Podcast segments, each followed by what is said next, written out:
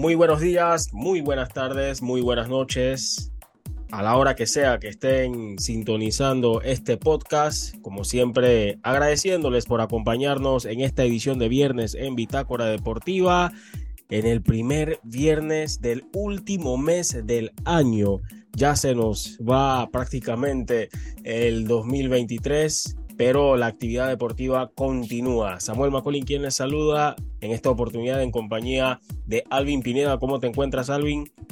Muy buen día, muy buenas a todos. Eh, bien, en este caso, como mencionas, ya en la parte final del año, con lo deportivo, vamos a ver qué nos deparan estos últimos días y poder entonces abordar los temas de actualidad y de lo que se espera en los próximos días en el, en el ámbito deportivo. Jesús, ¿cómo te encuentras? Bienvenido. ¿Qué tal amigos? Un abrazo a todos. Agradecido de, estar nuevamente con ustedes en una nueva edición de Bitácora Deportiva. Y como tú mencionas, Samuel, iniciando el mes de diciembre, pero con un programa eh, cargadito. Así es, eh, muchísimo de qué hablar, sobre todo por lo que se va a estar dando este fin de semana, donde conoceremos a los finalistas o quienes estarán asistiendo y disputándose la gran final del torneo Clausura 2023 de la LPF. Esos y otros temas vamos a estar eh, conversando, platicando, dialogando, compartiendo, desmenuzando un poco en la edición de hoy. Vamos a empezar rápidamente con la LPF pero antes de meternos de lleno en lo que va a ser la vuelta de las semifinales, tenemos este importante mensaje que compartirles del Ministerio de Obras Públicas. Yo quiero estar más tiempo con mi familia. Pronto podremos acortar distancia entre las comunidades gracias al proyecto de ampliación de cuatro carriles de Villa Grecia a Chilibre, porque Panamá trabaja para nosotros mejorando la movilidad urbana. Ministerio de Obras Públicas, Gobierno en Acción un gran retador para el actual bicampeón que quiere seguir extendiendo lo que es su hegemonía en la liga y quiere seguir agregando episodios memorables históricos en su corta, digamos su joven historia como club de primera división. El equipo del Club Atlético Independiente, el CAI, estará recibiendo al Sporting San Miguelito en el compromiso de vuelta de las semifinales después de para muchos haber dejado escapar o haber dejado, entre comillas, con muchas posibilidades al Sporting con ese empate en la ida. Ahora le toca al CAI recibir al Sporting San Miguelito para lo que va a ser ese compromiso de vuelta, pero con cierto, ciertas alarmas no encendidas después de lo que pasó en la ida, Jesús. Sí, creo que ciertas alarmas en cuanto a, al CAI en el sentido defensivo eh, se le vio alguna que otra costura en, ese partido de ida, pero aún así creo que eh, tiene la ventaja de que jugará en casa su territorio, eh, que no ha perdido en este torneo. además de que el último partido entre estos dos se lo llevó Kai. Tiene ese, ese precedente, ese último precedente entre estos dos equipos. Sin embargo, a pesar de que Kai eh, para mí es claro favorito de clasificar a, esa tercera final consecutiva, sí creo que en cuanto a profundidad de banco, sí veo eh, más claro en cuanto a Sporting en ese sentido. Y por ahí puede ser eh, o partir un poco en cuanto a llevar el partido a, a más de 90 minutos aunque es cierto de que Sporting eh, viene de jugar eh, los playoffs sin, sin, muchos problemas ante, ante Herrera, pero aún así en cuanto a, profundidad de banco sí creo que levemente Sporting sobrecae. Ahora, habría que ver cómo plantea también el partido Franklin Narváez, teniendo en cuenta de que en los últimos partidos se ha guardado alguno que otro jugador y ha usado como, como revulsivo. El caso de, de Caliche Small, que en el partido de vuelta, en el partido de ida, entró en la segunda parte y por ahí ayudó a su equipo. Samuel. Da la impresión, Alvin, que el CAI controla los partidos ante los rivales que se enfrentan. Y podemos decir esto tranquilamente porque me parece que esa ha sido la tónica en este semestre el CAI ha dominado en todos, casi todos los encuentros que ha disputado en este semestre, sea en Panamá, sea en la Copa Centroamericana. Sacando de pronto el partido ante el Olimpia. Creo que fue un partido muy, muy complicado para CAI, donde quizás no tuvo mucho la pelota. Pero si hacemos un examen eh, de todos los partidos que disputó el CAI en este semestre, es un equipo que domina, controla los encuentros, por lo que podemos decir que aunque Sporting eh, quiere proyectar o proyecta de pronto tener una idea de juego definida, muchas veces una idea que a mi modo de ver las cosas no, no, no tiene esa consistencia colectiva, tiene que pensar de que ante el CAI va a tener que ser bastante eh, ahorrativo y digo esto porque tiene que ir con una mentalidad de aprovechar lo poco que pueda llegar a tener ante un Kai que conoce muy bien el Muquita Sánchez y que va a querer hacer lo que había mencionado antes, que es controlar. Así es como lo menciona Samuel. Eh, en este semestre el CAI ha hecho una excelente temporada. Eh, ha estado dominando en los torneos que ha estado participando. Bueno, allí en la Copa Centroamericana, en la fase final, se le complicó la clasificación, pero en el torneo nacional ha demostrado ser muy superior a los rivales. Eh, lo más cercano fue esta llave de ida en la semifinal, donde comienza 1-0 por, eh, por ventaja y luego le empata el Sporting y en escasos 4 o 5 minutos vuelve a tomar eh, lo que es la ventaja, demostrando esa pegada, esa contundencia a la hora de ir en ataque. Da la sensación que si se proponen ir al ataque, tienen muchas opciones de conseguirlo entonces va a depender en este partido eh, lo que va a ser la localía. Mucho se dice que aquí en la LPF mm, la localidad como tal no es algo que da mucho o quita, pero tomando en cuenta que van a estar en Chorrera, que es algo especial, la gente seguramente se va a volcar a apoyar al equipo de moda en este momento, el equipo del CAI. Eh, va a ser muy complicado para el Sporting, no imposible porque como menciona Jesús, eh, tiene el Sporting una plantilla bastante amplia con jugadores de renombre en el fútbol nacional, lo contrario a lo que es el CAI, donde en la actualidad tal vez no tiene una plantilla tan extensa en nombres, pero sí en jugadores, jugadores jóvenes que cuando salen al campo demuestran mantener el nivel del equipo. Entonces va a depender de lo que planteen los técnicos, donde probablemente ambos salgan con una idea, una propuesta de ir al, a buscar lo que es el gol para adelantarse en la llave y seguramente los pequeños detalles allí va a ser lo que va a decantar ya sea la victoria para uno u otro equipo, pero sinceramente creo que es una llave muy pareja para ambos conjuntos. La profundidad de banco en Sporting puede representar una ventaja, como lo dijo Jesús, por el hecho de que si evaluamos o vemos los nombres que en un momento dado presenta Sporting en el banco, son jugadores que tienen o mucha experiencia o tienen una clara noción de lo que es jugar no solo la LPF, sino estas instancias. Pero en el lado del CAI, como ya lo decía Salvin, es un equipo que parece o da la sensación de que no desentona, a pesar de que tiene demasiada confianza en los chicos más jóvenes porque hasta cierto punto el CAI es una plantilla corta y no porque planificó su semestre de esa manera, sino por distintas circunstancias, otras que no han sido muy esclarecidas, como el caso de algunas eh, suspensiones repentinas a jugadores cuando surgió, a jugadores cuando surgió esto de los eh, de las acusaciones o los señalamientos de amaño de partidos y demás. Em, pero aún así el equipo ha sabido responder también y, hemos visto a un equipo del CAI que mm, se mantiene fiel a una idea de juego que agrada, una idea de juego que le acerca a resultados y esos resultados muchas veces o en la mayoría del tiempo terminan siendo reflejo de lo que hacen en el terreno de juego. Creo que Sporting ha sido un poco más resultadista en este torneo el partido de playoff ante Herrera lo dejó muy claro. El partido de ida tuvo momentos cortos, pero momentos donde podía cambiar el devenir del partido ante el equipo del CAI. Sin embargo, eh, el CAI eh, creo que tiene un camino de correcciones más corto que recorrer, a diferencia del Sporting de cara a la vuelta. La, la parte colectiva en defensa creo que es un, es un punto a, a, considerar, aunque Sporting es uno de los equipos que menos goles ha recibido en el torneo, sufre bastante, le llega mucho al Sporting San Miguelito.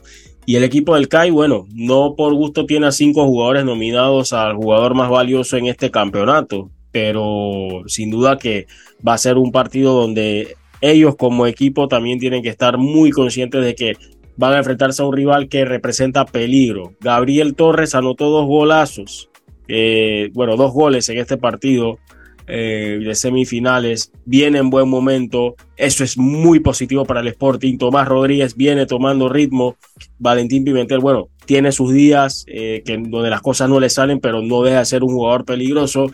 Entonces creo que por ahí son las preocupaciones que, y los detalles a los que el CAI y Franklin Narváez van a tener que ponerle muchísima atención porque tienen las armas para volver a llegar a otra final, a su tercera final de forma consecutiva, pero del otro lado tiene un equipo con la suficiente materia prima como para acabar con ese reinado. En eso que mencionas también es importante hacer mención sobre la presión que tiene el Sporting de por sí, eh, ya que en los últimos torneos siempre ha sido eh, uno de los grandes favoritos a llevarse el título y siempre se queda allí a las puertas. Entonces creo que por ahí va lo de ser más resultadista en los últimos encuentros el CAI, como viene con cierto éxito en los últimos torneos, también juegan con un poco más de libertad y se puede ver también en lo que es el desarrollo del juego. Eh, como mencionas, va a ser importante lo que va a ser eh, la parte defensiva porque ambos conjuntos tienen con qué, tienen herramientas para ir al ataque en busca del gol. Entonces, la contrarresta de ese, de ese ataque va a ser importante para que un equipo logre llevarse este, esta llave a la final del torneo clausura. 6 de la tarde será el compromiso el día sábado en el Agustín Muquita Sánchez, donde conoceremos al primer finalista y en la otra llave, de la cual saldrá el segundo finalista, Tauro Fútbol Club le toca enfrentarse a la Alianza FC, no en el escenario ideal para este partido, eh, toca adaptarse a la situación y les tocará enfrentarse en el mismo escenario, solo que a las 3 de la tarde, porque obviamente las luminarias del estadio Profesor Javier Cruz no cuentan eh, con la capacidad suficiente para sostener partidos en horas de la noche o después de ciertas horas donde la, la visual comienza a ser difícil porque ya es la puesta del sol. Ahora, una ventaja mínima favorable a un Tauro Fútbol Club Después del CAI, creo que es el equipo más completo de la LPF. Eh, línea por línea, creo que es más equipo incluso que el CAI. Pero a nivel de resultados y a nivel de funcionamiento hemos visto otra cosa. Así que es otro de los grandes favoritos para este torneo y le tocará terminar el trabajo ante una alianza que necesitará arriesgar más de lo que acostumbra o de lo que casi no acostumbra Jair Palacio, Jesús. Claro, creo que has dicho algo clave en, cuanto a, este partido de vuelta. Es que la ventaja de Tauro hará que Alianza eh, arriesga más eh, en ataque y deje espacios atrás, porque por obvias razones es el obligado a buscar el resultado. Eh, aún así, yo creo que, que Tauro, aunque el partido estuviera aún empatado, creo que tiene las suficientes armas para eh, sacar adelante esta eliminatoria. Eh, yo creo que tiene todo para clasificar a la final. Eh, el juego, la profundidad de banco, el, equilibrio entre ataque y defensa ha sido también algo fundamental. El defender con la pelota, manejar los momentos de partido ha sido una de las claves por las que el Tauro pudo tomar esa ventaja de, cara al partido de vuelta. Y yo creo que tiene que repetir en cuanto a, al planteamiento de, Felipe Baloy en cuanto a las cualidades que acabo de mencionar.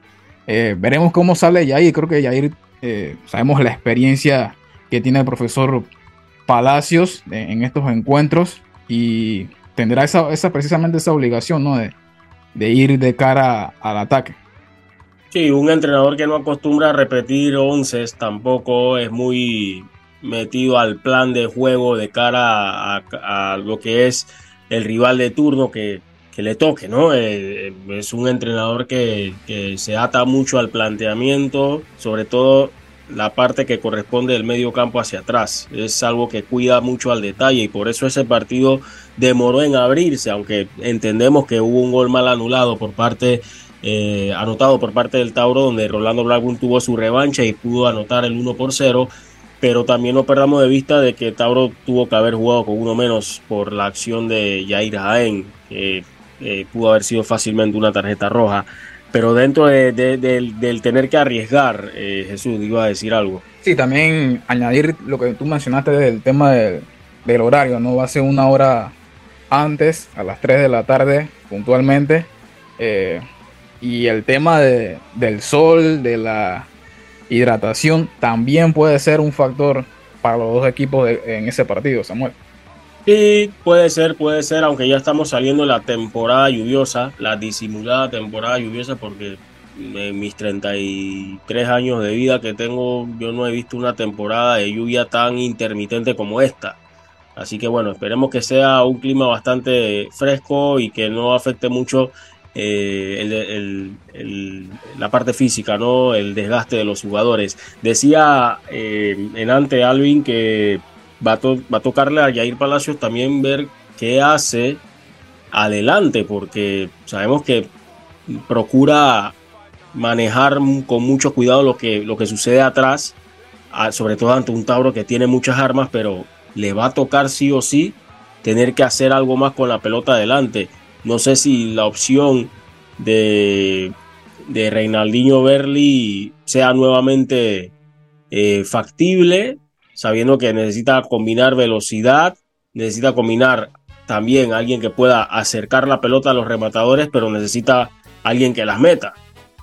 Sí, como mencionas, lo, en este caso la alianza sale necesitado desde el inicio, entonces va a ser importante la propuesta que mantenga el profesor Jair de cara al ataque. Probablemente sí, repita Berley que no tuvo mal partido, ayer le costó un poco lo que fue llegar a los metros finales con claridad, lo intentaba, pero vemos que se le hizo difícil porque como mencionaba, eh, el Tauro cuenta con una gran plantilla, eh, como vemos en este cuadro de semifinales, seguramente a inicio de torneo si tuviéramos que evaluar plantilla por plantilla, eh, actualmente hay tres de las mejores plantillas donde estaba en principio el Tauro, el CAI y el Sporting. Entonces allí seguramente el profesor Palacio va a inclinarse un poco más por el carácter. Él lo mencionaba al final del encuentro, que, él sentía que a sus jugadores le faltó un poco. Entonces me imagino que se va a ir por el lado motivacional, de meterle un poco más de intensidad a los primeros minutos en busca de ese empate que le dé tranquilidad para luego manejar de mejor manera el resto del encuentro. Por su parte, el Tauro, eh, creo yo, sería un gran error salir a defender ese, ese gol que tiene en ventaja tomando en cuenta que mantienen una plantilla muy amplia con capacidad para ir en busca de ampliar entonces ese global que le asegure la presencia en la final. Eh, por lo que se espera, seguramente un partido muy igualado, con mucha intensidad por ambos conjuntos. Tomando en cuenta el horario, va a ser un partido con seguramente laxos de partido muy cortados por la intensidad que se le espera en ese encuentro. Y bueno, veremos eh, qué nos eh, van a exponer allí lo que serían ambos conjuntos que no están en semifinales por casualidad, han luchado. Uno ha mostrado más regularidad que ha sido el Tauro, que desde el inicio tuvo un tropiezo al inicio con el Sporting, pero después de allí mantuvo una constancia, una regularidad que le ha llevado a estar en esta instancia. Por su parte, la Alianza un poco más sufrido, un poco más peleado, pero llegó a esta instancia, por lo tanto, tampoco sería de sorprender que pudiera dar la sorpresa y colocarse en esa final. Vamos a ver seguramente un gran encuentro.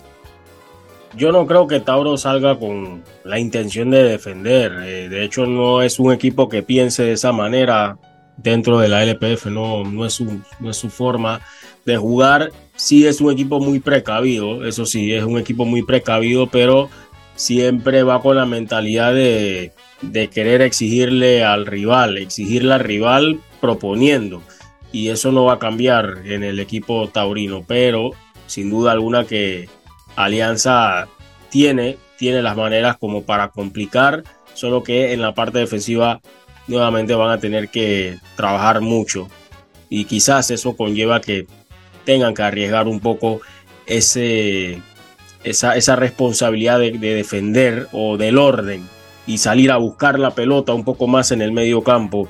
Creo que, esa parte ahí sí le va a, a, poner de pronto en 3 y 2 a Jair Palacios y al colectivo, ¿no? Sí, como lo mencionas, va a ser importante que la alianza pueda anotar en los primeros 45 minutos como mínimo, porque al pasar del tiempo donde no se logre esa anotación, seguramente se van a ir poniendo más nerviosos y lo más probable es que van a dejar espacio en la parte de atrás que probablemente Tauro pueda aprovechar. Por lo tanto, si la alianza quiere mantener sus aspiraciones eh, y no ponerlas en duda, eh, va a tener que salir con toda la intensidad los primeros minutos para quitarse esa presión de estar en, en desventaja y poder entonces mantener un partido más parejo en la mentalidad y también en el juego. Entonces va a ser importante cómo salgan ambos equipos los primeros minutos. Bien, eso en cuanto a las semifinales de vuelta de la LPF. Dios primero, pues tendremos cobertura de esos dos partidos. También las reacciones que se den una vez culminen estos encuentros y conozcamos quiénes van a estar en la final que se disputará el próximo 9 de diciembre en Penonomé. 6 y 15 de la tarde en Penonomé será la gran final en el estadio Universidad Latina. De la LPF pasamos ahora al continente europeo porque hay que repasar lo que ha acontecido en la penúltima jornada de la fase de grupos de la UEFA Champions League. Lo haremos una vez completemos o una vez cumplamos, por supuesto, con estos mensajes, estos importantes mensajes de los amigos del Metro de Panamá. Hola, ¿has paseado en el metro? Es bien bonito, pero es importante dejar salir antes de entrar al tren, circular siempre por la derecha, no botar ni un solo papel, no consumir alimentos y bebidas en la estación. Bien, muchachos, Champions League, eh, Grupo A, Bayern Múnich, pues hace rato que solamente está por cumplir el calendario porque no hay nada que comprometa o complique su liderato en ese grupo. Sin embargo, el asunto está en una gran incógnita en lo que pueda ocurrir con ese segundo boleto en el grupo A. Está el Copenhague, el Galatasaray y también el Manchester United con posibilidades para la última jornada, Jesús. Sí, un Manchester United que se ha complicado ellos mismos su clasificación a la, a la siguiente fase, eh, en ese último partido principalmente donde contra Galatasaray, de visita a Turquía, eh, un partido que iba ganando 2 a 0 en 20 minutos y se le, se le fue el marcador, eh, el, partido, los tres puntos en los minutos finales, con varios errores de, de Onana, que ha sido últimamente cuestionado eh, entre los tres palos de, del equipo del United. Y aún así, eh, con ese empate, tiene o está colgado de un dedo prácticamente en ese grupo A.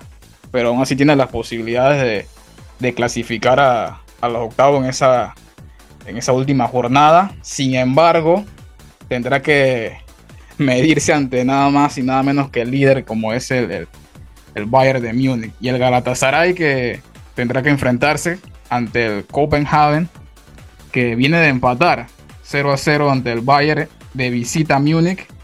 Y bueno, tendrá que ir a, Dinamarca a, buscar la clasificación, compañeros. Sí, el, sí, el Copenhague que ha hecho una muy buena campaña, un equipo muy complicado, este, el Copenhague, eh, no importa el escenario que se le ha presentado, ha salido a complicar a sus rivales.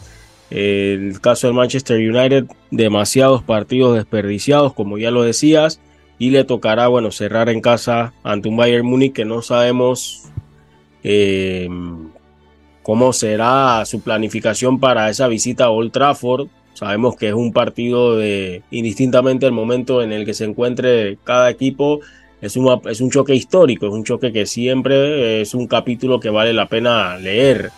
Eh, estamos hablando de equipos que son íconos eh, gigantes de Europa y, eso de pronto puede repercutir también en cómo vaya a planificar el partido Thomas Tuchel, sabiendo que ya está clasificado y bueno, no sorprendería de pronto darle minutos a, jugadores con menos recorridos, o mejor dicho, con menos cantidad de minutos eh, en este torneo. Pero ya veremos qué sucederá. Todavía hay una semana más como para pensar en cómo van a afrontar ese duelo. El Galatasaray, pues eh, tratando de ver cómo puede mantener vivas sus aspiraciones después de la gran inversión que hizo en esta temporada. Bien, el grupo B, bueno, eh, un Arsenal que para muchos cumplió con las expectativas, pero la gran decepción es el Sevilla, Alvin. Así como lo mencionas, eh, una gran decepción para lo que es el equipo hispalense, el equipo de Sevilla, que en principio una vez se sortearon lo que fue los grupos, se decía que era uno de los, de los contendientes a lo que era llevarse el grupo o como mínimo pelear en la primera posición. En este caso se enfrentaban en casa, en el Sánchez Pizjuán, recibían al PSV. En principio el equipo se iba a adelantar con gol de Sergio Ramos al minuto 24. Eh, tras una falta sacada por Rakitic, se encontraba Ramos el balón en el área y bueno, lograba definir para adelantar al equipo. Iniciando el segundo tiempo en Nisiri, eh, gol de Camerino al 47, ponía el 2 a 0. Todo el mundo ya daba por sentada la victoria, o como mínimo un partido tranquilo, ya que en los últimos encuentros el Sevilla se le dificultan sacar los partidos adelante en la liga local y también en los partidos de Champions. Y bueno, eh, iba a suceder algo que no se esperaba en un partido en el que ibas ganando 2 a 0. Eh, Lucas Ocampo se iba a amonestar al 63 y luego al 66 se iba expulsado por una segunda tarjeta amarilla. Esto iba a desbalancear lo que era el encuentro porque el Sevilla iba a entrar en un momento de nerviosismo donde no se lograba sentar en el encuentro y, comenzaría lo que sería una remontada histórica, se puede decir, porque el PSV tenía una larga cantidad de temporadas donde no lograba ganar de visita, si no me equivoco, 17 años, y iba a caer el primer gol, Saibigri al minuto 68, descontaba, luego un autogol de Gudel al 81, y ya una vez empató el partido, todas las personas tenían la sensación que en cualquier momento iba a caer el 2-3, el, el, gol para la visita, y así fue. Al minuto 90 más 2 aparecía uno conocido, Ricardo Pepi, para dar la victoria al PSV y dejar sin opciones a lo que era el Sevilla, que en principio se ponía, se adelantaba con dos goles en el marcador y parecía tener todo controlado para aún pelear por la clasificación a los octavos de la Champions y ha pasado de estar en opciones a estar prácticamente eliminado de la Europa League. Así que una situación muy complicada para el conjunto español. Sí, pero tiene todavía la esperanza de volver al torneo que le encanta, que es la Europa League, pero el panorama es difícil. El Lance los va a recibir en casa y el Lance en casa es un equipo complicado. Este Lens eh, o Lance que no ha perdido en casa en esta Liga de Campeones y bueno, se llevó una dolorosa derrota en su visita al el Arsenal Football Stadium, porque no podemos dar eh, o decir o mencionar el nombre comercial, pero eh, fue un choque con la realidad, más que nada para el Lens. Se atrevió, pero fue un choque de realidades. Como lo mencionas, el Lens va a jugar de local, viene eh, fuertemente dolido porque fue una victoria contundente tras la visita a lo que fue tierras inglesas. Y ese partido Lens-Sevilla es una final porque si en caso tal el Sevilla lograra ganar de visita, tendría, como mencionas, la opción de mantenerse en su competición, la que ha ganado 5 de los últimos 10 años, la Europa League, pero si el Lens empata o gana, automáticamente queda eliminado de cualquier competición europea, lo que sería un gran golpe para el equipo del Sevilla. Así que bueno, seguramente un partido de muchas emociones que nos va a tocar vivir en la última jornada de la Champions League. En el grupo C podemos decir que ha sido un paseo para el Real Madrid, que ganó fácil 4 por 2 al Napoli de, de el señor ah, se me escapa el nombre del entrenador del Napoli Mazzarri. que regresó, Walter Mazzarri, que regresó el señor Mazzarri a dirigir al Napoli.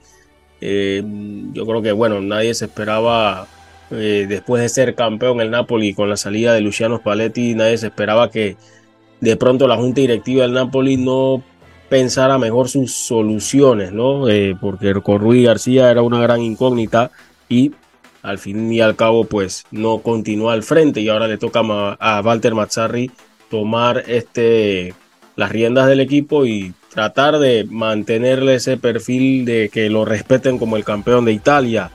Eh, mucho esfuerzo para el Napoli, al final poco premio, cayó ante un Real Madrid que más allá del buen momento de Jude Bellingham, también hay que hablar del buen momento de Rodrigo Goes, que fue fundamental con Brian Díaz para responder a ese primer gol de, de Gio Simeone, pero al final se llevan una victoria convincente 4 por 2 en el Santiago Bernabéu. En este grupo, hay que decirlo, el grupo C, el que desaprovechó fue el Sporting Braga. Se complicó contra el Unión Berlín y al final en puntaje no terminó por lo menos cerca del Napoli con la posibilidad de que con el simple hecho de ganar podría en la próxima fecha podría avanzar a los octavos de final, pero ahora tiene que ganar y también tomar en cuenta la diferencia de goles porque perdió en casa ante el Napoli y el Napoli le tiene tres puntos de ventaja en el segundo lugar, Jesús. Sí, creo que lo normal sería que, el, Napoli, que el Napoli clasificara eh, a la siguiente fase. Eh, sin embargo, por ahí en el partido de, ida en Portugal, como tú mencionas, eh, fue un partido sufrido para el Napoli, teniendo en cuenta de que, de que ganó por un autogol al minuto 88. Ahora, sí es cierto de que el Napoli lo va, a recibir al Braga en casa, sin embargo no va a tener muchas chances, por lo menos de derrotar la plantilla previo a, ese encuentro porque se le vienen dos partidos muy complicados en Serie A. Eh, este fin de semana enfrenta al Inter y luego a la Juventus. Así, que veremos cómo administra su, equipo Walter Maxarri de cara a ese, encuentro, que es, que es clave para la clasificación de, del equipo napolitano.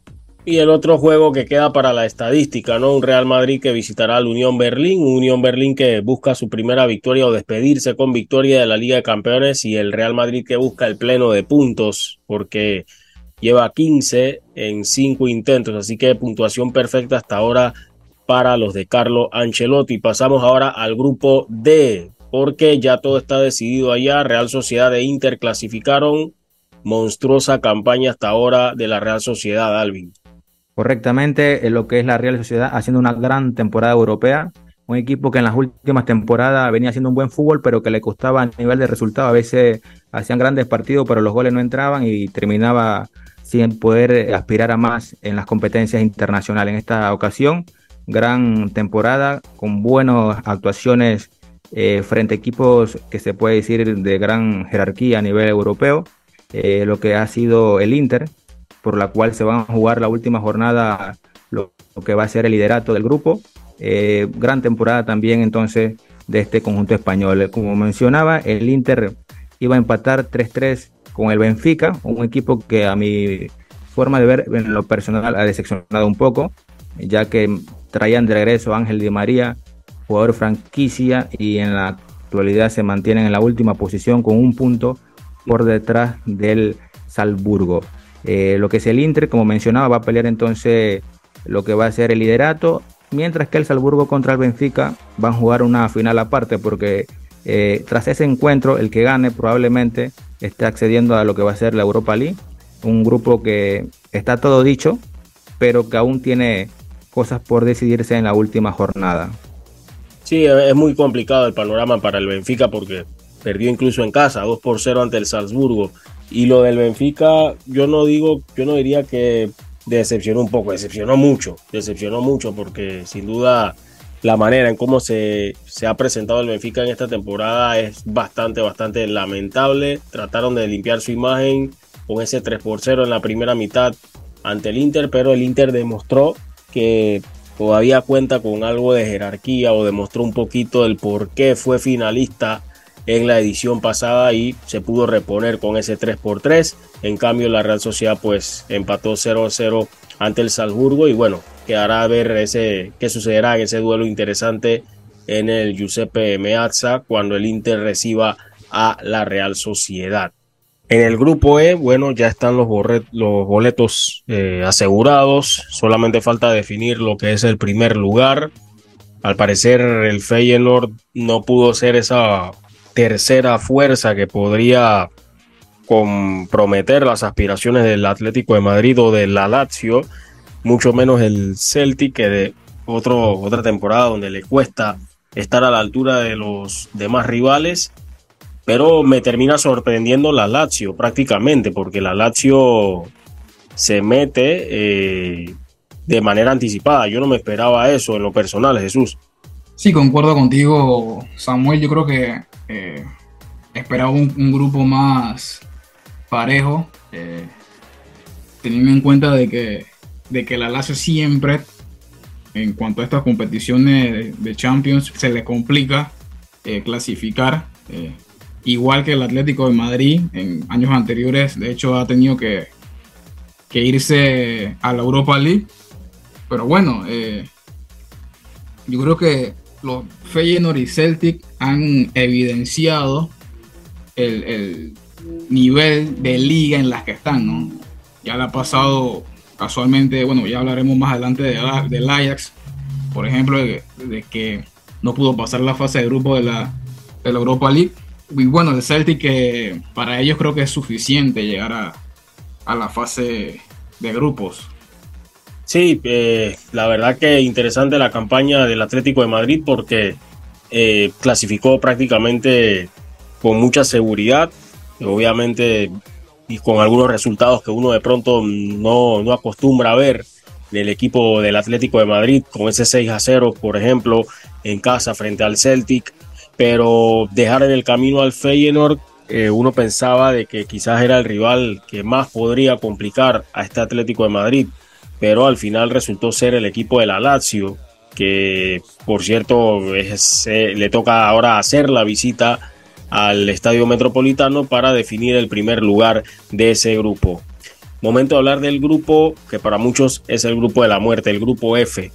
El Borussia Dortmund soltó la carcajada ante el Paris Saint-Germain, ante el Newcastle, ante el Milan y le dice, ya yo tengo mi boleto asegurado a los octavos de final, que vayan y vean ustedes qué hacen. Polémico resultado en el Parque de los Príncipes con ese 1 a 1 entre el Paris Saint Germain y el Newcastle, Alvin. Así mismo, como mencionas, eh, una fase de grupo complicada para estos cuatro equipos, ya que son de gran nivel todos los que participan.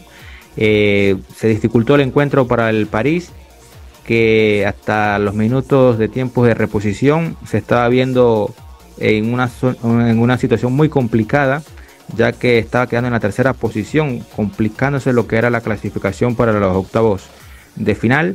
Luego en estos minutos extra, una jugada polémica, un penal que se pita. Y bueno, Kylian Mbappé lo iba a transformar en la anotación que le iba a dar el empate eh, al final para llevarse lo que era un punto de este encuentro que se le estaba complicando. Y luego también lo que fue, como mencionas, el Borussia Dortmund demostrando contundencia se mantiene como líder.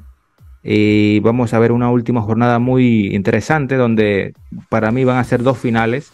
El PSG contra el Borussia Dortmund se va a pelear lo que va a ser el liderato, donde con un empate al Borussia le, es suficiente para llevarse el grupo.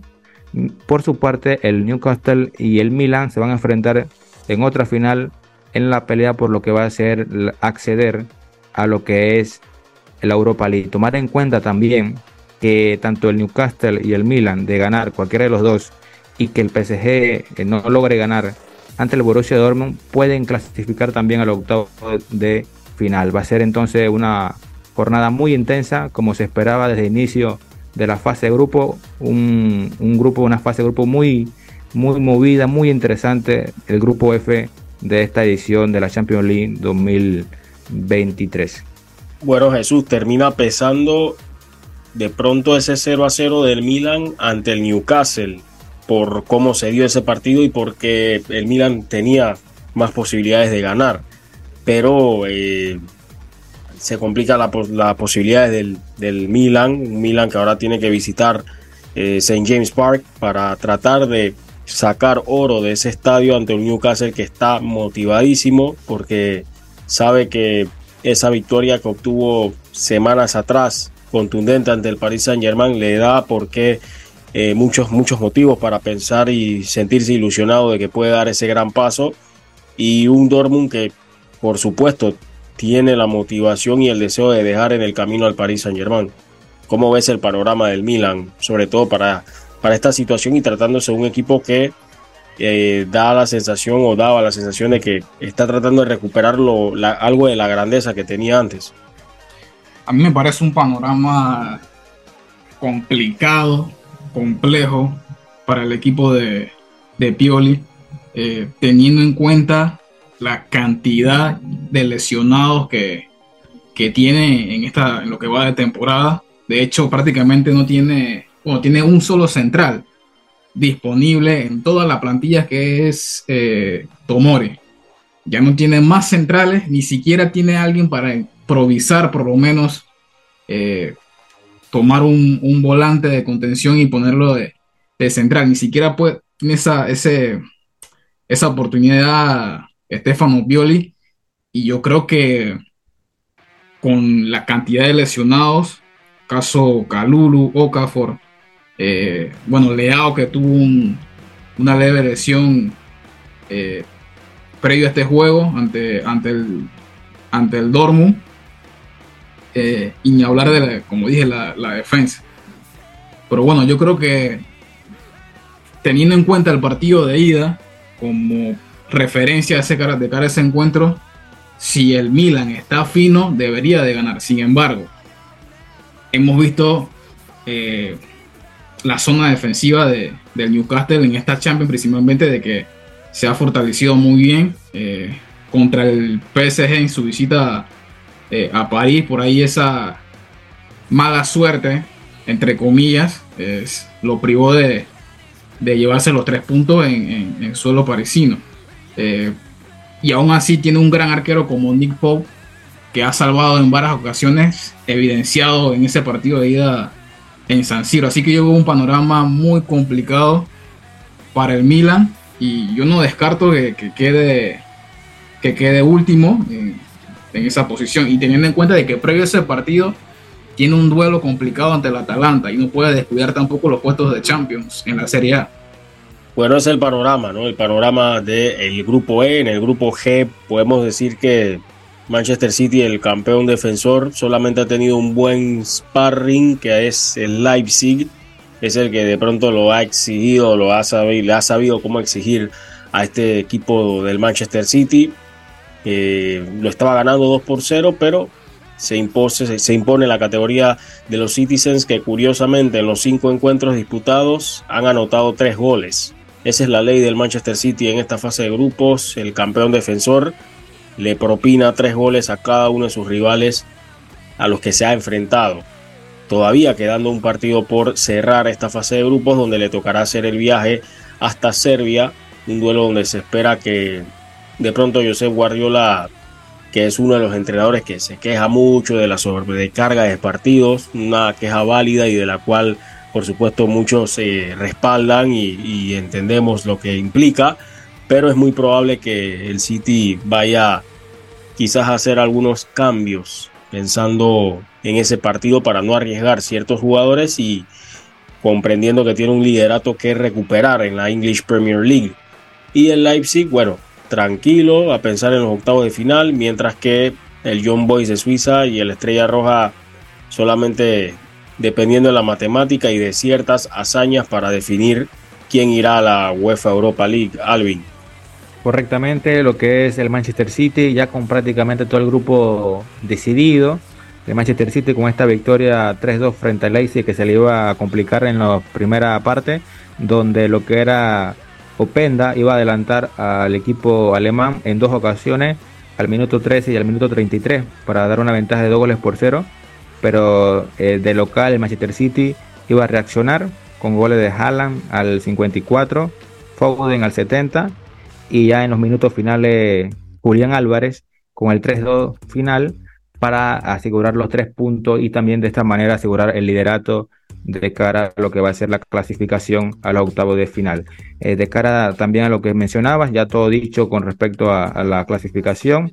Primer puesto Manchester City, segundo puesto Leipzig, el Jones Boy que está prácticamente en la Europa League a espera de que se confirme ya que la Estrella Roja va a recibir al Manchester City, como mencionas, eh, aún con un equipo tal vez de suplentes, con muchas rotaciones, e igual es muy probable que se lleve los tres puntos eh, para asegurar entonces un pleno de victoria y también lo que es la clasificación. Mucha contundencia en lo que fue la reacción del City para dar vuelta al partido, como mencionas, el equipo que más le dio batalla al campeón vigente del torneo. Y en el grupo G, bueno, el grupo H, uno que ya se, se le extrañaba, si se puede decir, en los octavos de final, es el Fútbol Club Barcelona, que después de dos temporadas eh, desastrosas en Liga de Campeones, consigue regresar a unos octavos de final, pero sin convencer. Sin convencer porque aunque ha podido sumar 12 puntos y tener una clasificación anticipada, más allá de aquel encuentro ante el Antwerp, el resto de los partidos han sido muy muy difíciles de sacar para los de Xavi Hernández. Aún así, está la motivación y el resultado que habla por sí solo que coloca al Barcelona como uno de los equipos a estar en los octavos de final. Pero fíjense en algo, es la manera que de pronto, bueno, la percepción que me da. En temporadas pasadas, en épocas anteriores, uno veía al Barcelona en los octavos de final y era uno de los equipos que la mayoría de los clasificados quería evitar. Ahora, yo veo a este Barcelona en los octavos de final y yo no creo que el resto de los equipos o los posibles rivales lo vean de la misma manera como se le veía en temporadas anteriores. Jesús. Es cierto, Samuel, de que no es el mismo Barcelona de temporadas anteriores. De hecho, viene de dos temporadas jugando en la Europa League. Pero también hay que tener en cuenta de que para los octavos faltan tres meses y en tres meses eh, muchas cosas pueden cambiar. Eh, puede haber un cambio de técnico, un cambio de, filosofía en el juego y demás. También teniendo en cuenta de qué rival le toque, puede haber lesionados. Así que hay muchas eh, variables que te pueden favorecer o, pueden ser en, contra en, cuestión, de, cuestión de tres meses, ¿no? Así que yo creo que dependiendo de quién le, le toque en esa fase, aún así creo que podría tenerlo complicado por lo que tú mencionaste de, algunos rivales que en este grupo eh, se les complicaron, caso del Shakhtar y caso de, del Porto. Está muy interesante el panorama también eh, para la clasificación por el segundo lugar, porque Porto y Shakhtar Donetsk van a enfrentarse para definir ese, ese boleto a la siguiente fase. Vamos a ver qué sucede el Shakhtar Donetsk, el equipo nómada por excelencia, nada lo intimida. Un equipo que las circunstancias en las que se ha tenido que ver modificada su historia o su presente los ha fortalecido y eso es algo que todo jugador que llega a ese club lo entienda a la perfección y no deja de ser un hueso duro de roer. Pero este Porto, vaya que ha complicado, incluso parecía por los tumbos que ha dado el Barcelona de que uno fácilmente podía creer que el Porto quizás le podía quitar el primer lugar al Barcelona, pero em, la, mesa está servida. Yo creo que es un partidazo también Porto Shakhtar Donetsk Calvin para definir ese segundo lugar. Y por supuesto también me gustaría pues eh, saber qué opinas ¿no? de, ese Barcelona que, que hoy por fin puede decir que podemos limpiar un poquito la imagen. Como mencionas, ese partido Oporto Shakhtar, una final, como menciona, muy peleado por ambos conjuntos, lo que es la segunda posición, nueve puntos para cada uno. Una final, el que gane se asegura el boleto a la siguiente etapa y el que pierda a lo que va a ser la Europa League. Con el Barcelona eh, se da lo que sería lo mínimo exigible a este conjunto, tomando en cuenta la inversión que, han hecho en las últimas temporadas con las famosas palancas para atraer un jugadores, para mantener la competitividad en lo que es la plantilla y hubiese sido un gran fracaso el no poder clasificar tomando en cuenta el grupo que les tocó, un grupo bastante accesible y asequible como lo ha sido, donde prácticamente tienen asegurado la primera posición. Sería una sorpresa que no se aseguraran esta primera posición ya que les toca enfrentarse al colista Antwerp en la última eh, fecha de lo que es esta ronda de grupo de cara a lo que va a ser los octavos de final, seguramente si el Barça quiere aspirar algo más, va a ser necesario que hagan un gran cambio en lo que es el juego porque le está costando el poder eh, entrar a los partidos. Normalmente eh, los equipos rivales le pueden hacer gol con cierta facilidad, una fragilidad en la parte defensiva que van a tener que corregir para tratar de llegar a instancias más importantes en el torneo. Las fechas decisivas serán el 12 y el 13 de diciembre, ya para saber quiénes completarán ese cuadro de los octavos de final y quiénes irán a la UEFA Europa League. Y precisamente ya vamos a estar metiéndonos un poco en sobre cómo está el panorama, por lo menos un vistazo, ¿no? De cómo está el panorama en la UEFA Europa League, porque también hubo actuación de panameños y eh, no podemos dejar por fuera la Europa Conference League. Esto será después de estos mensajes del Ministerio de Obras Públicas. Qué contentos estamos. Pronto llegaremos rapidito a nuestras casas, gracias al proyecto de ampliación de cuatro carriles de Villa Grecia a Chilibre. Panamá trabaja mejorando la movilidad urbana, más bienestar para las comunidades. Ministerio de Obras Públicas, Gobierno en Acción. Bueno, en cuanto al grupo A de la UEFA Europa League, el campeón de la Europa Conference League ya está clasificado a la siguiente fase, el West Ham United, con una buena campaña. El Friburgo de Alemania también está en la siguiente fase y siendo uno de los equipos que más goles ha anotado en esta fase de grupos, 17 goles en 5 partidos. Y una cifra que se coronó con el 5 a 0 de ayer ante el Olympiacos. Eso en cuanto al grupo A. En el grupo B, Jesús, buenas noticias para el Marsella y también para Michael Murillo. Sí, un Olympique Marsella que a pesar de que no está pasando un buen momento en cuanto al torneo local en Francia, eh, logró asegurar de forma anticipada una jornada antes eh, su clasificación a la siguiente fase. Eh, toca definir si clasifica a octavos o jugará playoff previo a, octavos. un Marsella que, que dio un partidazo ante ante el Ajax, un Ajax que, bueno, ya sabemos cómo, cómo está en la situación del equipo neerlandés, un 4 a 3 con un gran partido de Pierre-Emerick Aubameyang, hack trick para el jugador del Olympique Marsella que inició ganando rápidamente al minuto 9 con tanto de, de Aubameyang, luego al minuto 10 Brain Brook, Brian Brookbay al minuto 10 eh, empató las acciones. Chancellor Mbemba al minuto 26 volvió a dar la ventaja al equipo francés y Brian Brookbay nuevamente empató 2 a 2 al minuto 30. Ya en la segunda parte, Aubameyang de chilena eh, puso el 3 a, 2 y Chubac Akpon empató el 3 a 3 al minuto 79 y ya en prácticamente en, el último minuto, Aubameyang desde la pena máxima puso el 4 a 3 definitivo. Y bueno, eh, ya el Ajax prácticamente no tiene opciones de clasificar a, a, la siguiente fase de la Europa League. Marsella y Brighton ya con un boleto asegurado a la siguiente fase, compañeros. Sí, pareció un partido entre Aubameyang versus Broby en ese encuentro en el en el velódromo del Marsella. Bueno, Marsella que clasifica, pero concede demasiado, concede demasiado en defensa y prácticamente fue una copia del partido anterior que tuvieron estos dos equipos, donde terminó 3 a 3 en Ámsterdam. Alvin, ¿cómo está el grupo C?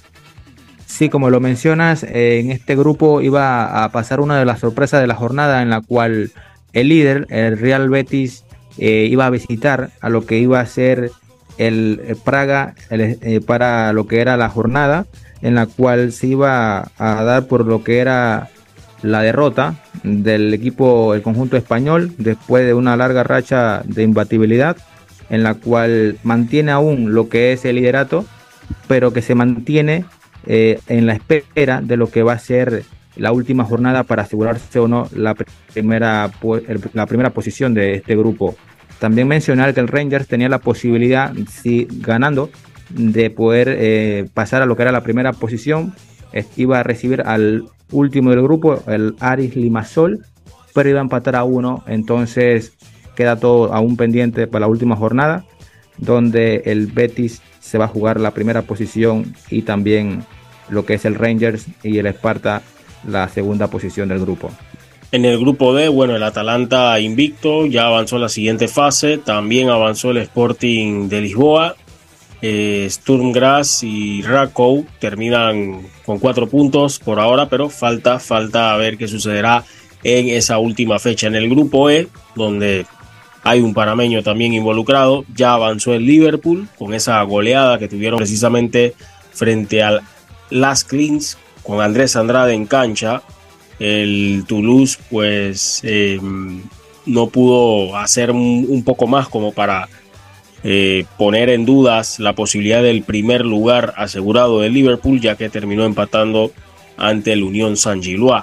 Bueno, una visita complicada para Andrade y Las Klins. Eh, desde los primeros ya, podemos decir 15 minutos, ya tenía prácticamente la primera parte asegurada de Liverpool, Jesús.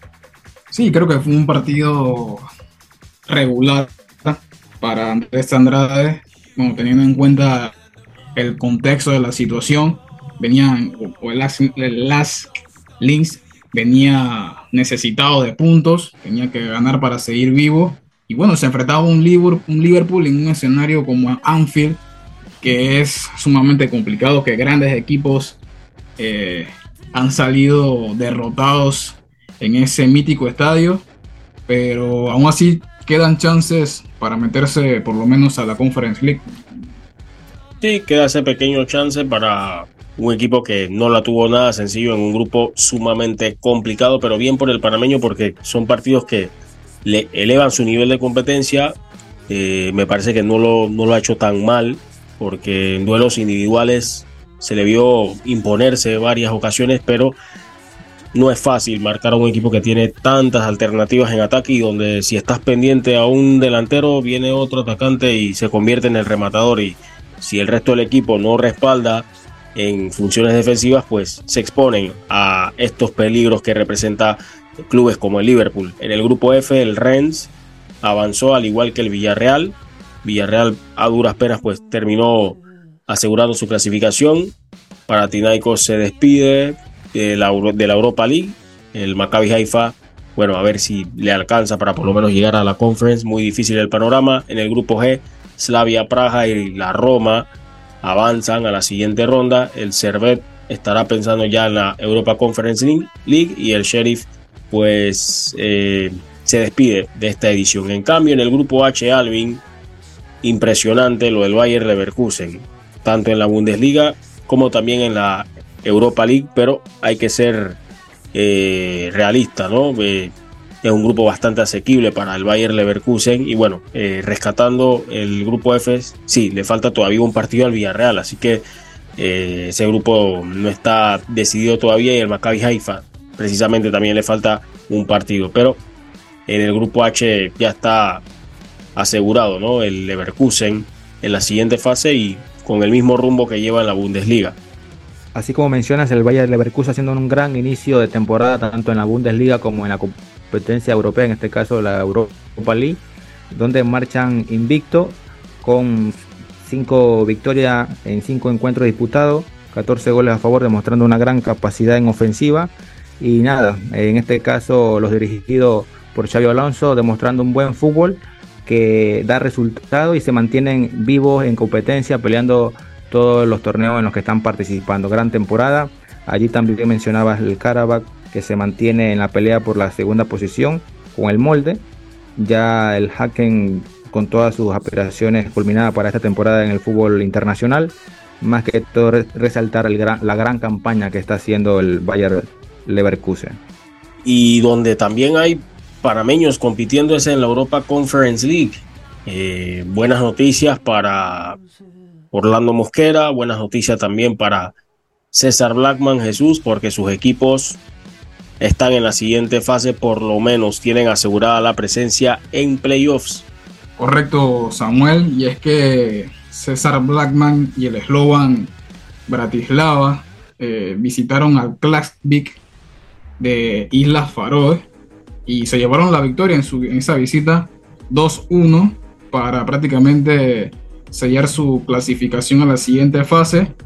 Eh, ahora falta eh, asegurar si de primero o de segundo en cuanto al grupo A, ¿no? El, que de momento el Lille es líder con 11 puntos y el Slovan con 10 unidades. En cuanto al Orlando Mosquera, que también sellaron su clasificación a la, a la siguiente fase, el Maccabi Tel Aviv, que tuvo que visitar Islandia, frío eh, isla, isla eh, el frío de la isla islandesa, eh, venciendo 2-1 al, al Breivik.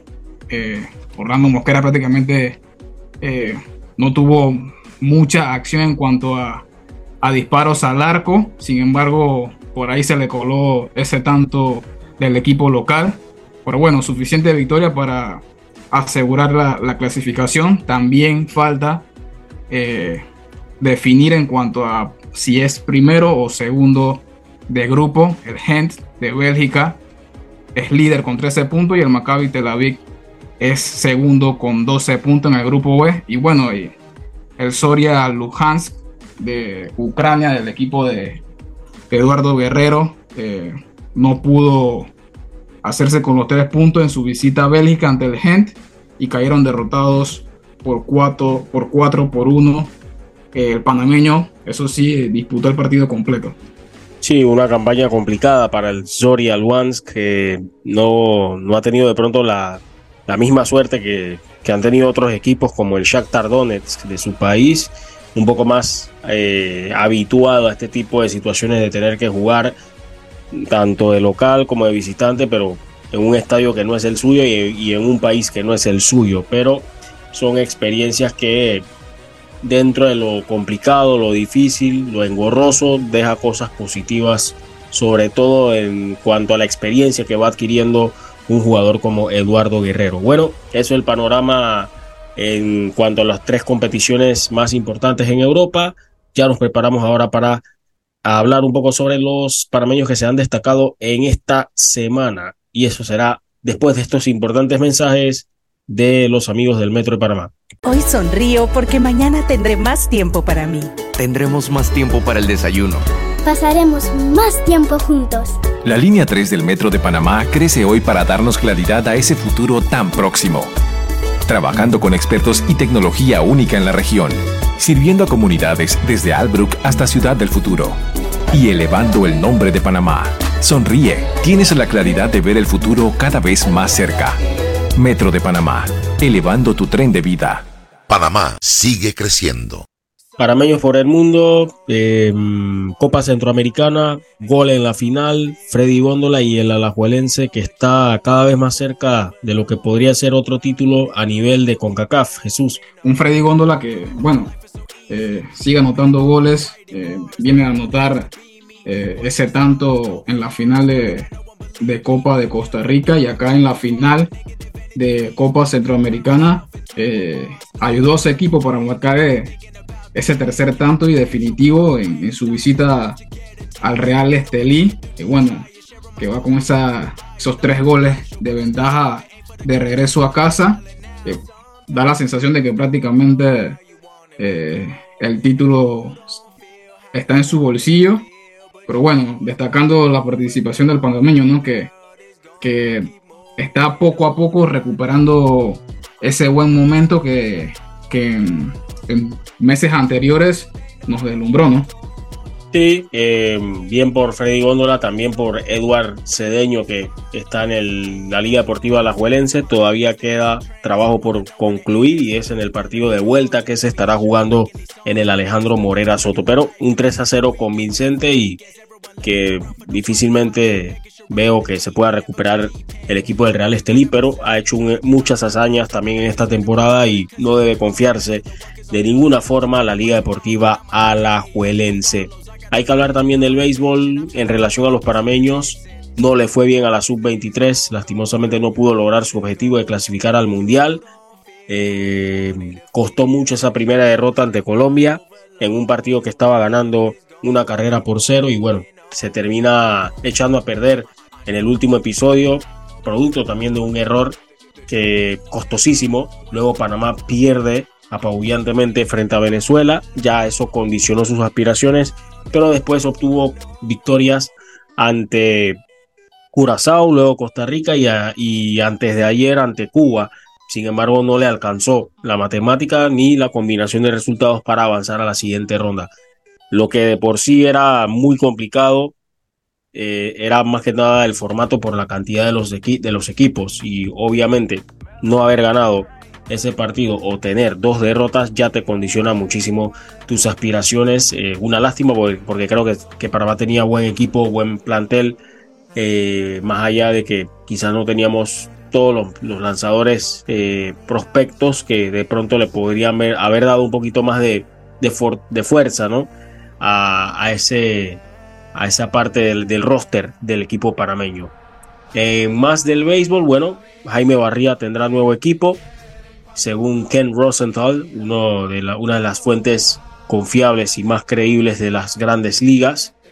Eh, el panameño que en su momento estuvo con Los Angeles Angels por varias campañas, ahora va a firmar un contrato de ligas menores con los Cleveland Guardians y será compañero de Christian Betancourt siempre y cuando logra logre hacer el primer equipo, ¿no? Porque el contrato es de ligas menores, pero con la posibilidad, por supuesto, de eh, ser parte de el bullpen, por lo menos de los Guardians. Creo que sería después de Bruce Chen, creo que sería el primer parameño que tendría la oportunidad de lanzar con el equipo de Cleveland. Bruce Chen lo había hecho creo en el 2000 hasta el 2015, creo que fue su último año.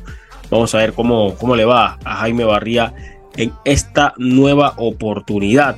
¿Qué más tienes por ahí, Jesús?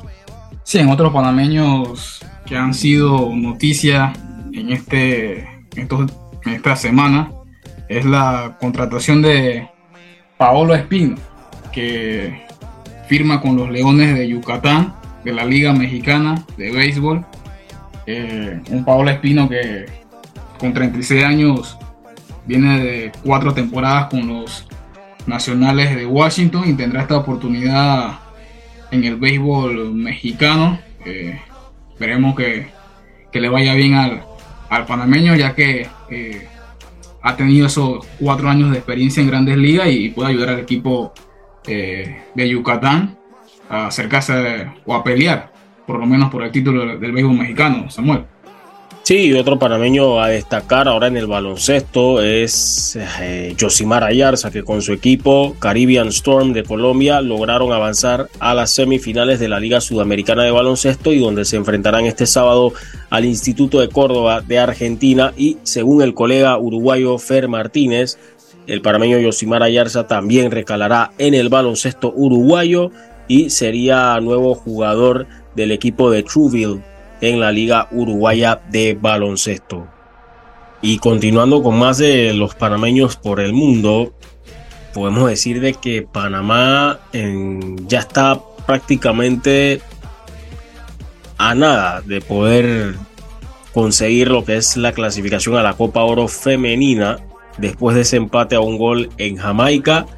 Obviamente la selección nacional femenina de Panamá quería obtener la victoria para no estar en esa espera o andar con ansias esperando a ver qué sucederá para ya sea clasificar directo o tener que ir al repechaje, pero eh, las posibilidades son muy buenas para las dirigidas por Ignacio Nacho Quintana, sobre todo por el gol average o la diferencia de goles, que le favorece muchísimo con relación a Guatemala, que será quien estará cerrando este grupo A ante Jamaica pero un uno a uno que dejó ciertas, eh, digamos que dudas, sobre todo por que se enfrentó a una Jamaica emparapetada, por así decirlo, Jesús. A mí me parece que Panamá corrió con un poco de suerte, eh, empezando con ese penal que para mí en lo personal eh, no era penal, me parece que la, la jugadora jamaicana eh, logra contactar con el balón, pero bueno, el árbitro no lo vio así y pitó el penal a favor de, Panamá. Luego, me parece que eh, Panamá eh, estaba defendiendo bien, no sé si podría decirse que estaba controlando el, juego. Jamaica no, no había tenido muchas chances hasta que encontró ese, ese gol. Eh, antes de acabarse la, primera parte y, empatar el partido. Por ahí hubo otro sufrimiento en la segunda parte y bueno, Panamá pudo, pudo cerrar el partido y, llevarse ese empate, ¿no? Ahora prácticamente con, con pie y medio en, en la Copa Oro. Em, bueno, Marta Cox adelantó a Panamá desde los 12 pasos. Eh, Chanel Buckley había empatado las acciones por las jamaiquinas en un partido, Alvin, donde la verdad me llamó la atención y puedo decirlo con, con total franqueza y seguridad de que creo que de todos los partidos que Panamá ha disputado en este torneo clasificatorio a la Copa Oro Femenina, ha sido el partido con el desempeño más bajo en ataque que le he visto a la selección nacional de Panamá. Sobre todo porque las ideas no las lograban eh, finalizar como hubieran esperado. Como lo mencionas, a pesar del resultado, las sensaciones no fueron las mejores, porque sí daba esa sensación desde afuera de que el equipo le faltaban ganas, no sé si ganas es la palabra, pero que no transmitían en el juego lo que se estaban jugando en ese momento, que era asegurar la clasificación, un poco de pasividad en lo que era el encuentro. Eh, se logra la primera anotación por un, penalti, eh, que luego eh, se podría esperar que iba a abrir lo que era los goles que iban a comenzar a caer y no, cayó fue el empate y una segunda parte en la cual da la sensación que un poco de nerviosismo, un poco tal vez la falta de seguridad en ir a asegurar el resultado terminó costando. Ahora, viendo lo que ha sido la clasificatoria, queda la sensación de que se pudo asegurar el primer puesto con mucha más antelación. Eh, recordar ese partido acá, donde lo que fue el conjunto de Guatemala nos sacó la victoria. Y ahora, bueno, a esperar ese partido final entre Guatemala y Jamaica. Y como mencionas, donde Panamá, por diferencia de gol, tiene grandes oportunidades todavía de poder entonces asegurar su clasificación a lo que sería la Copa de Oro femenina. Me parece que incidió muchísimo también la lesión de Wendy Natis. Creo que eso lleva a que Ignacio Nacho Quintana realice una sustitución que no tenía prevista en ese momento del, compromiso. Eh, también hay que decirlo, las chicas no se ven, sobre todo las que juegan en el plano local, no se ven con ritmo.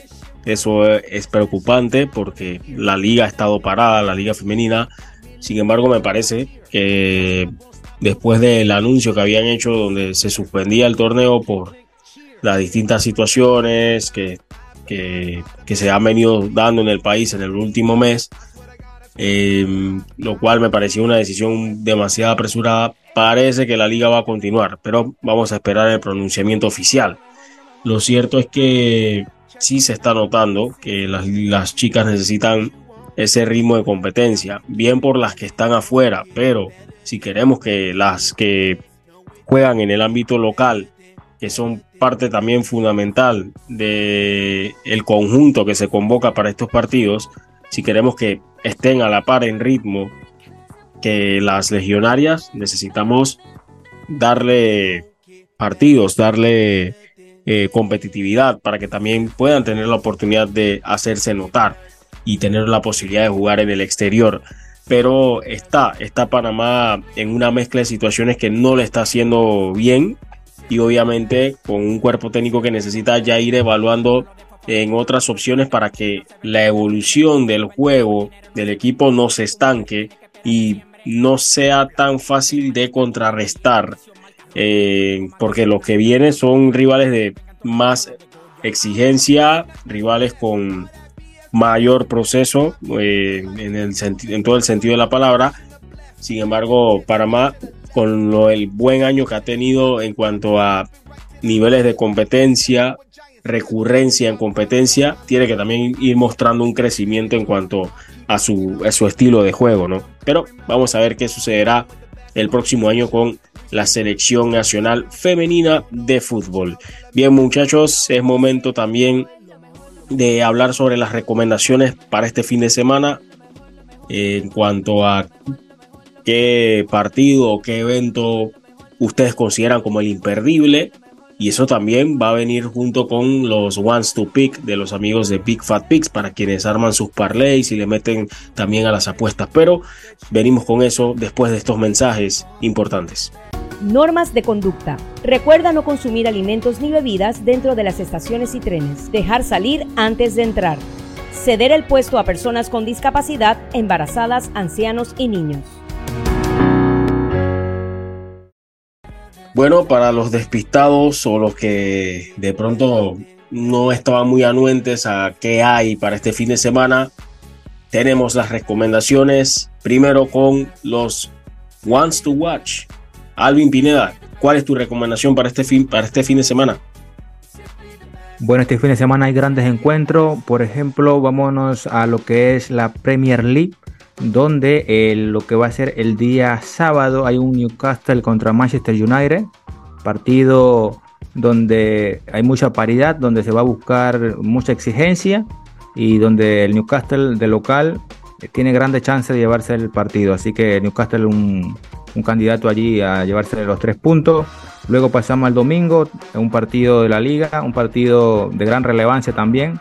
El Atlético Madrid visita al Fútbol Club Barcelona. El Barcelona con su dificultad en la liga, obligado a sacar resultados para mantenerse en la pelea, así que eh, el Barcelona sería una opción allí.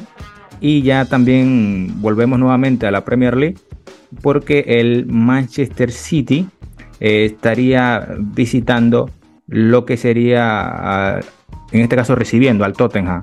Partido también por la parte alta de la tabla, donde el Manchester City también parte como favorito para llevarse el encuentro. Jesús, tus recomendaciones en los Ones to Watch. Bien, empezando con el calcio, duelo muy interesante.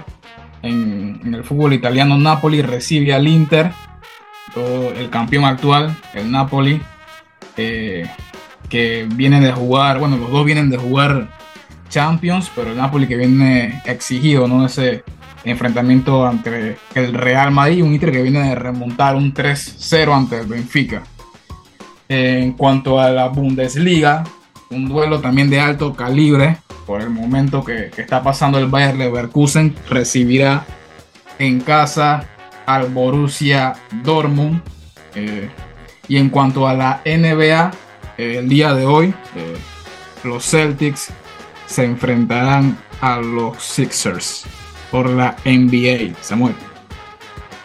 Interesante duelo, ¿no? En la conferencia del este de la NBA. Bueno, en cuanto a mis recomendaciones para este fin de semana, a ver las estrellas del futuro, la gran final de la Copa Mundial Sub-17 Indonesia 2023, choque entre dos escuelas muy reconocidas, muy respetadas en el mundo Alemania ante Francia.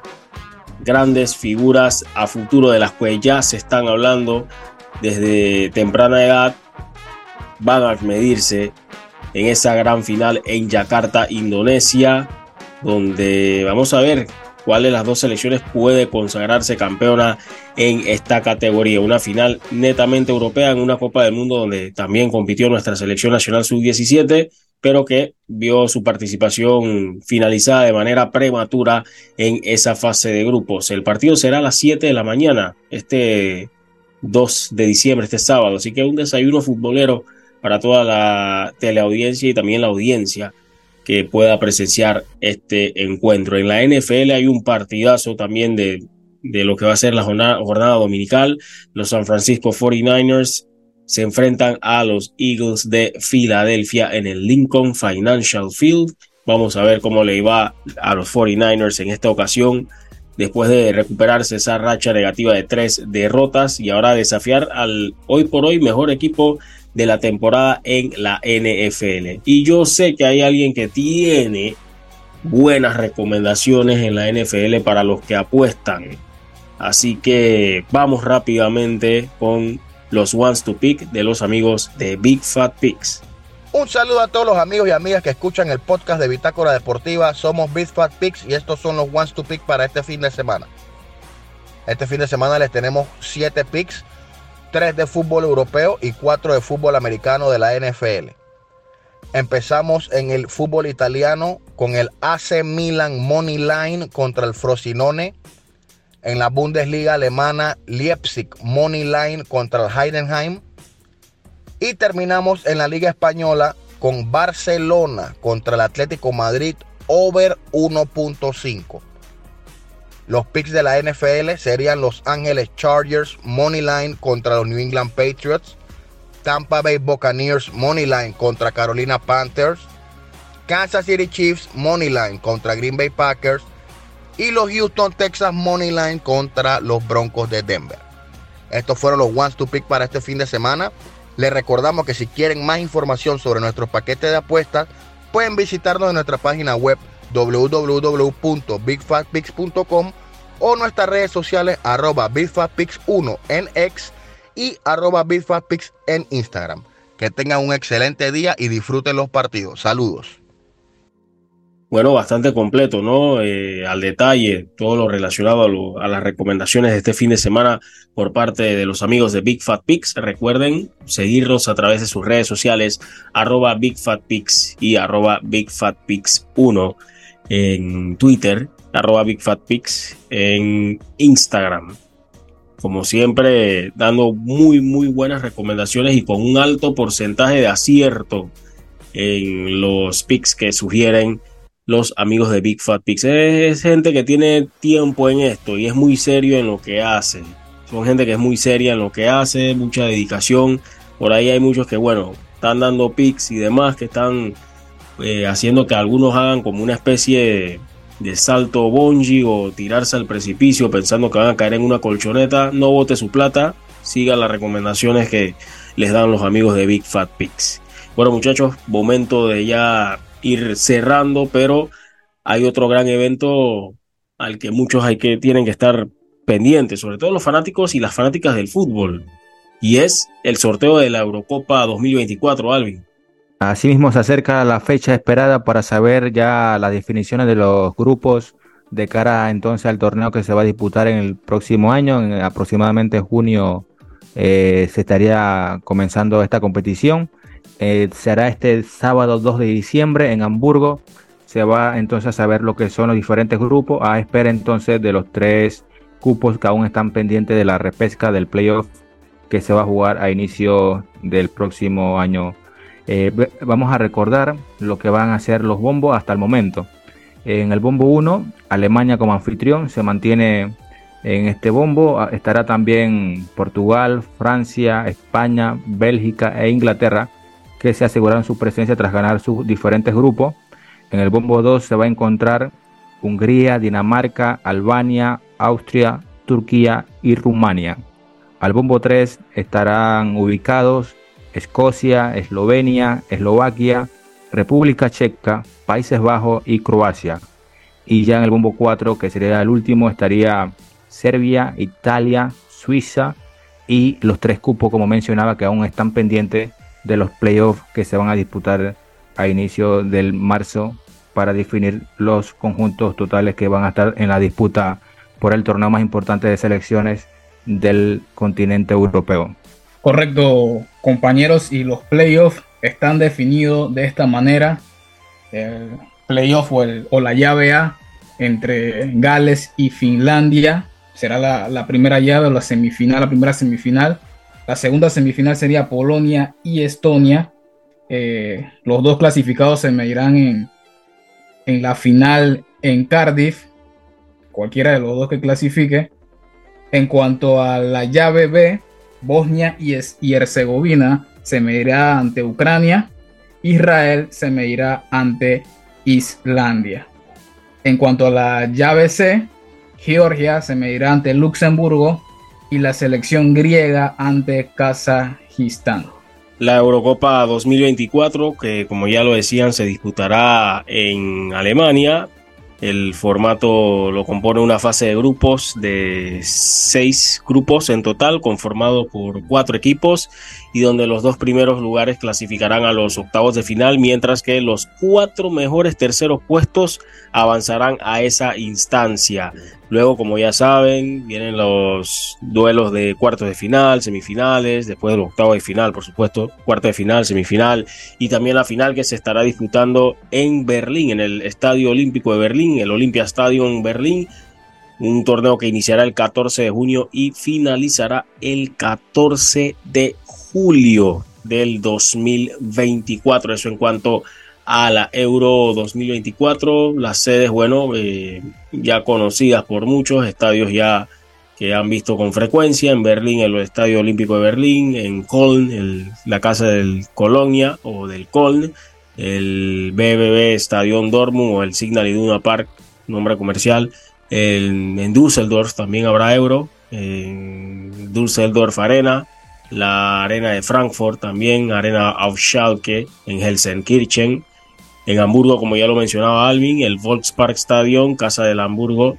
Está también el estadio de Leipzig, el Leipzig Stadium, el, el Fútbol Arena München en Múnich y el Stuttgart Arena. Hay varios escenarios de equipos que no están en la Bundesliga, por cierto, pero equipos que en su momento sí estaban, caso del Hamburgo, ¿no? Pero ya veremos qué sucede. Bueno, esperemos que queden varios grupos interesantes, ¿no? Sobre todo en parejos impredecibles para lo que seguramente va a ser un torneo entretenido como siempre lo es la Euro. Bien muchachos, ya no sé si tienen algo más que agregar, hemos abarcado muchísimos temas en esta edición de hoy. Comienzo contigo Alvin. Sí, en este caso, bueno, a la espera de lo que va a ser eh, estos días para ver las diferentes ligas y también la parte importante que nos toca a nosotros en el plano nacional con lo que van a ser las semifinales eh, de vuelta en ese CAI Sporting y Tauro Alianza. Eh, sería entonces lo más importante a resaltar. Jesús, ¿algo más que agregar? Sí, hablar un poco sobre la Copa Caribeña de Clubes de la CONCACAF, que en su partido de ida el Robin Hood de Surinam venció 1 a 0 al Cavalier de Jamaica con tanto de Dimitrio Andro al minuto 69. Cabe recordar que el ganador de este torneo eh, clasificará eh, a, la Liga de Campeones de la CONCACAF. Sí, otro de los, otra de las áreas ¿no? en la que está segmentada la CONCACAF a nivel de clubes y que no deja de ser también interesante, sobre todo por lo que ha venido haciendo los clubes de Surinam en las últimas ediciones.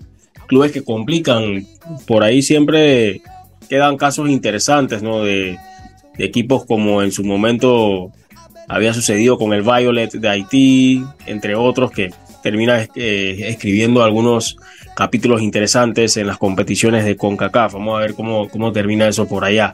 Bueno, muchachos, ha sido un gustazo compartir con ustedes esta edición de hoy de Bitácora Deportiva, un programa bastante extenso, eso sí, eh, pero siempre agradecidos, ¿no? Por toda, todo el apoyo, toda la sintonía de quienes toman parte de su tiempo para escuchar y al mismo tiempo compartir este espacio que les ofrecemos. Ha sido un gustazo, los estamos escuchando en otra edición, no sin antes recordarles que nos sigan a través de nuestras redes sociales, en Twitter, arroba bitácora PMA, bitácora con B, bitácora PMA, en Instagram como bitácora deportiva, también estamos en YouTube como bitácora deportiva, en Spotify, en Apple Podcast, en Google Podcast también como bitácora deportiva, en Anchor, también nuestro sitio web. Ahí tenemos una situación ahí con el servidor, pero ya vamos a estar de vuelta con la, actual, la actualización de los distintos temas y por supuesto contenido diferente que van a estar encontrando más adelante en nuestro sitio web. Un saludo, que tengan un maravilloso fin de semana, sobre todo desearles mucha salud y nos estamos escuchando en otra edición de Bitácora Deportiva. Saludos.